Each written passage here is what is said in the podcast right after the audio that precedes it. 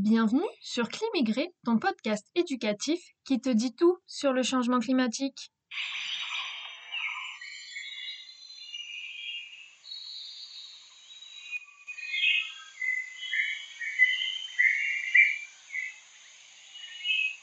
Au programme de ce deuxième épisode, l'histoire des grandes étapes des négociations internationales portant sur le climat.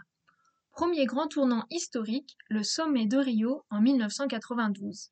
C'est à ce moment-là le plus grand rassemblement de l'histoire de la diplomatie internationale. Près de 172 pays, François Mitterrand, Edmund Kohl ou encore Fidel Castro réunis autour de l'écologie.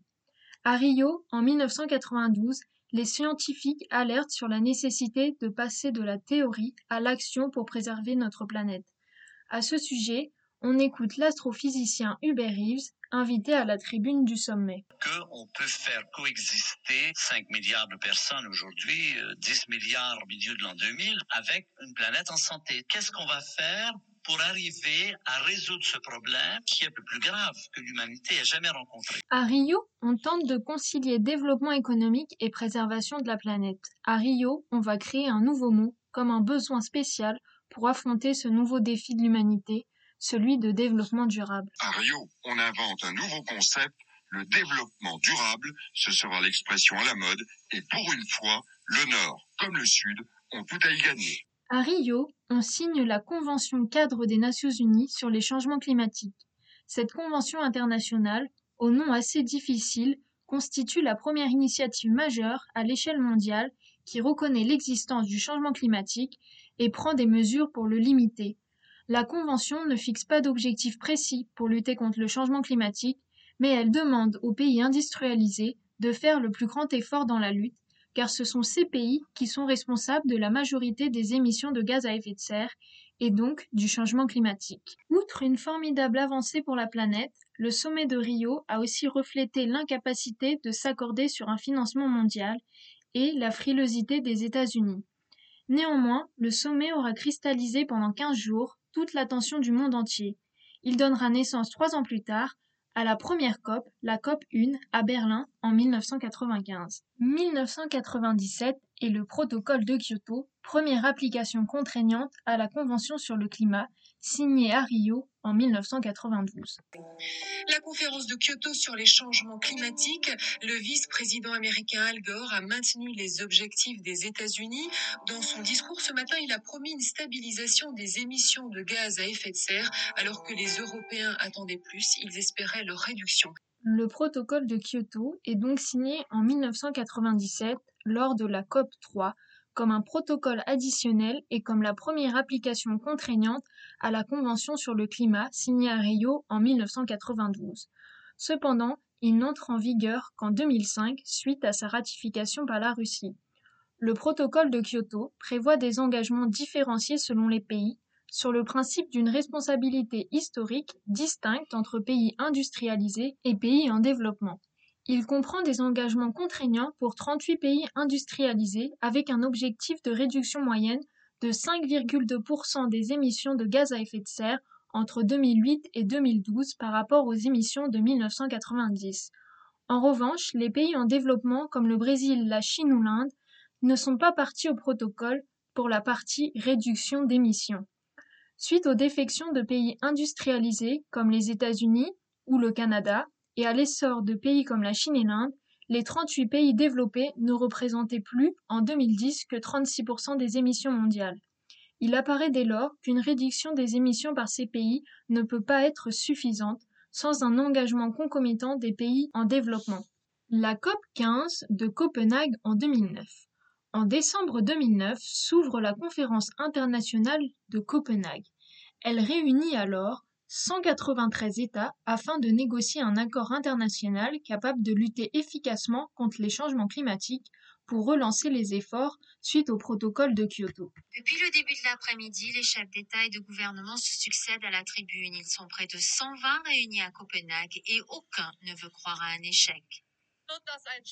Un échec donnerait un signal catastrophique à tous ceux qui veulent offrir un avenir digne de ce nom à notre planète. Il faut changer de braquet pour cette conférence. où nous allons droit à la catastrophe. À 24 heures de la date limite fixée pour l'obtention de cet accord, beaucoup d'obstacles restaient à lever. Rien de précis n'est acquis sur les objectifs chiffrés de réduction des gaz à effet de serre, ni sur les financements qui doivent aider les pays en développement à réduire leurs émissions. Les États-Unis ont promis une aide, mais sans donner de chiffres.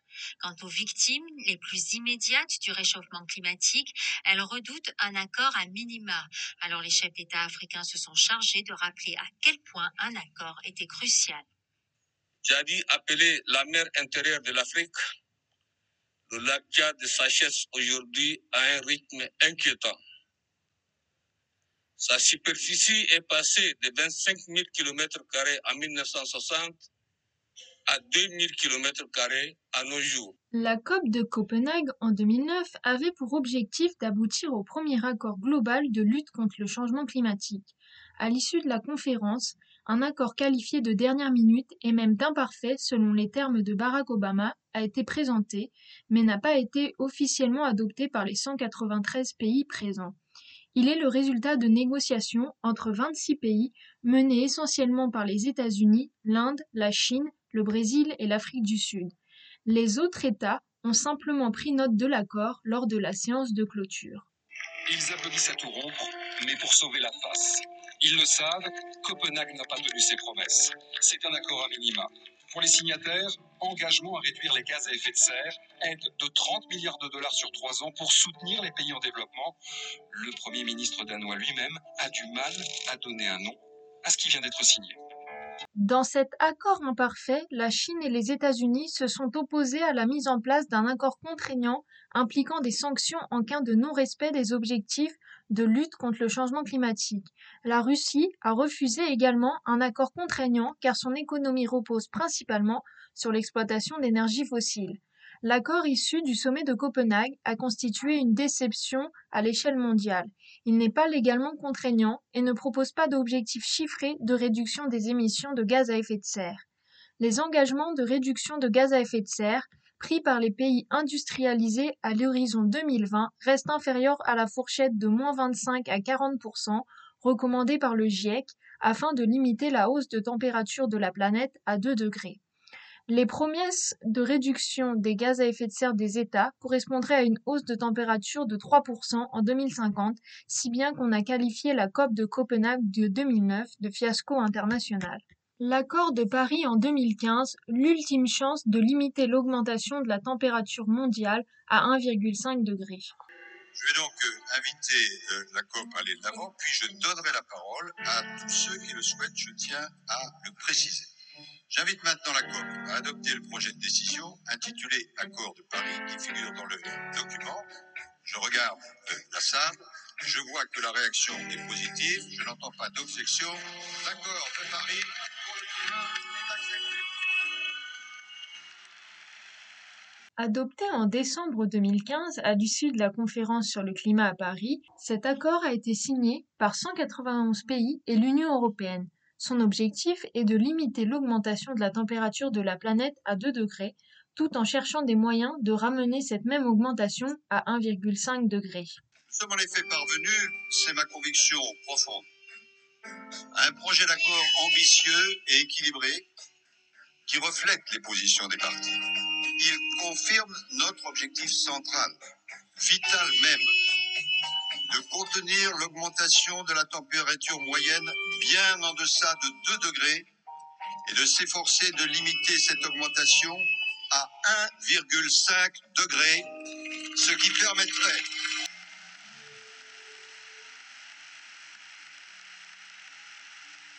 ce qui permettrait de réduire significativement les risques et les impacts liés au changement climatique. Si par malheur nous échouions, comment pourrions-nous rebâtir l'espoir. Les citoyens du monde, nos propres concitoyens, nos enfants, ne le comprendraient pas. Et je crois qu'ils ne le pardonneraient pas. Et donc c'est un discours où il y a évidemment de l'émotion parce que, euh, pas seulement chez moi, euh, mais euh, chez tous ceux qui, qui entendent, parce qu'au fond, tout le monde voulait qu'il y ait un accord. Pour limiter l'augmentation de la température à 2 degrés avec un espoir de 1,5 degré, les 197 parties à la négociation se sont engagés à formuler des stratégies de développement à faible émission de gaz à effet de serre sur le long terme. C'est la première fois qu'un accord universel a été conclu en matière de lutte contre le dérèglement climatique. Ainsi, l'accord de Paris prévoit que chacun des pays signataires revoit tous les cinq ans ses engagements à la hausse pour poursuivre l'effort de diminution de ses émissions de gaz à effet de serre. Un autre résultat positif de la COP de Paris concerne la participation des peuples autochtones dans le processus de lutte contre les changements climatiques. La plateforme des communautés locales et des peuples autochtones est créée à la COP 21. Elle est opérationnelle ensuite à la COP de Madrid et représente une grande évolution pour la prise en compte des problématiques de ces populations, qui sont les premières victimes du changement climatique. Certaines règles juridiquement contraignantes s'appliquent aux États partis, comme l'obligation pour les pays développés d'apporter un soutien financier aux pays en développement pour la mise en œuvre de l'accord de Paris. Cependant, l'accord de Paris reste notamment très vague sur les aides des pays du Nord pour les pays du Sud, qui sont les plus touchés par le changement climatique et qui ont moins de capacité à y faire face. On ne définit pas à Paris de budget accordé aux pays du Sud. L'accord de Paris prévoit uniquement qu'un appui soit fourni aux pays en développement qui le demanderaient. Cet appui peut être aussi bien un euro symbolique qu'un milliard d'euros par mois ou un soutien technique. Après la COP de Paris, un travail d'élaboration des règles d'application de cet accord a été commencé à la COP 24 en Pologne et s'est poursuivi en 2019 à la COP 25 à Madrid. Ce travail concerne un ensemble de textes qui guident la mise en œuvre de l'accord de Paris sur l'ensemble de ses aspects techniques. Une seule règle n'a pas pu être adoptée à la COP 24 en Pologne, faute de consensus politique. Il s'agit de celle portant sur les mécanismes de flexibilité et de coopération entre les États pour la mise en œuvre de leur réduction d'émissions. La COP25 à Madrid n'a pas permis de relancer l'application pratique de l'accord de Paris et a été notamment marquée par la sortie des États-Unis de l'accord de Paris sous la présidence Trump. En 2021, la COP26 à Glasgow, bien que décevante, a permis la finalisation des règles d'application de l'accord de Paris en particulier sur l'article 6 de l'accord, qui prévoit des mécanismes d'échange d'émissions et sur de plus de transparence des émissions de gaz à effet de serre. On se retrouve la semaine prochaine pour un nouvel épisode de Climigré consacré cette fois à la COP 27 qui s'est déroulée du 6 novembre au 19 novembre en Égypte. À très vite!